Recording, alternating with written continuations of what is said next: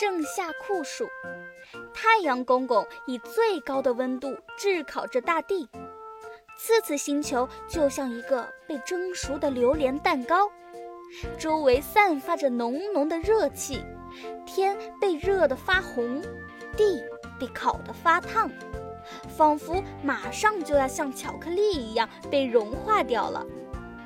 外面只有那些被热得打不起精神来的花草树木，直耸拉着脑袋，村民们只能纷纷躲在家里避暑乘凉。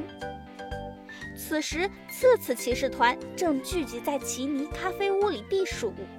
他们喝着冰咖啡，吹着智能空调，看着次次电视，玩着次次手机和次次游戏机，舒适惬意地度过这炎热的夏天。正当大家其乐融融的时候，突然随着“咚”的一声巨响的同时，发生了强烈的摇晃。手中的冰咖啡也瞬间摔得粉碎，在这本就炙热的空气中，又添加了一分紧张感。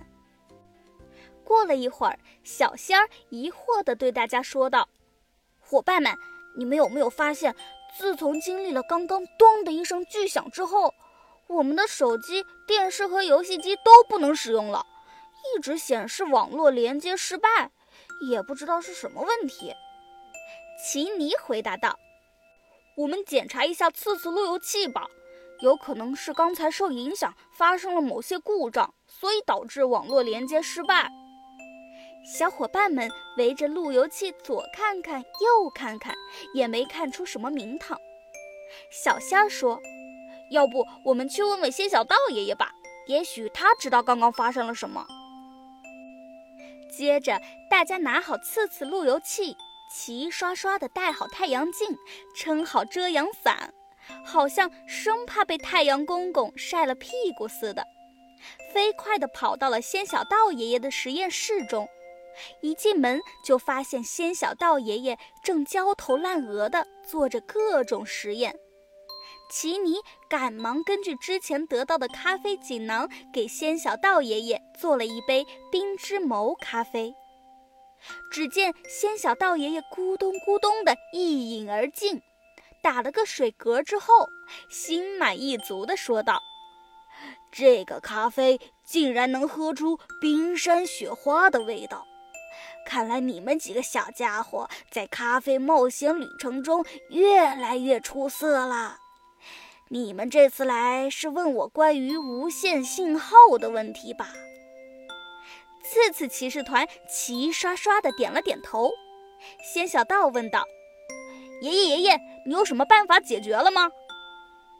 仙小道摇摇头，回答道：“唉，这次我也不知道怎么办了，因为我制造的所有需要用到的移动信号的发明物都失灵了，连恢复信号的装置也无法运转起来。”所以我判断有可能是无线信号星球出了问题。奇尼问：“那我们怎样才能去到无线信号星球呢？”仙小道略显无奈地说：“看来这一次我这个百事通也无能为力啦。那个星球是一个虚拟世界，我也只是偶然间才听说过。”无论是乘坐时空之门，还是在梦中探索，都是无法到达那里的。如今，我们只能在家里等待网络自动连接了。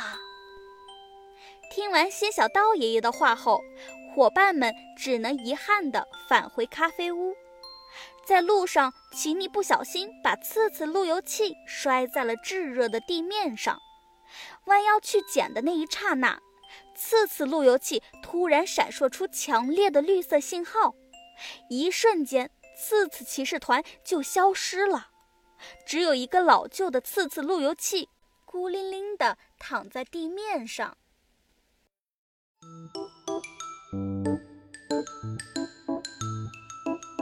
路由器为什么会出现这种奇怪的现象呢？请收听下一集。无线信号箱。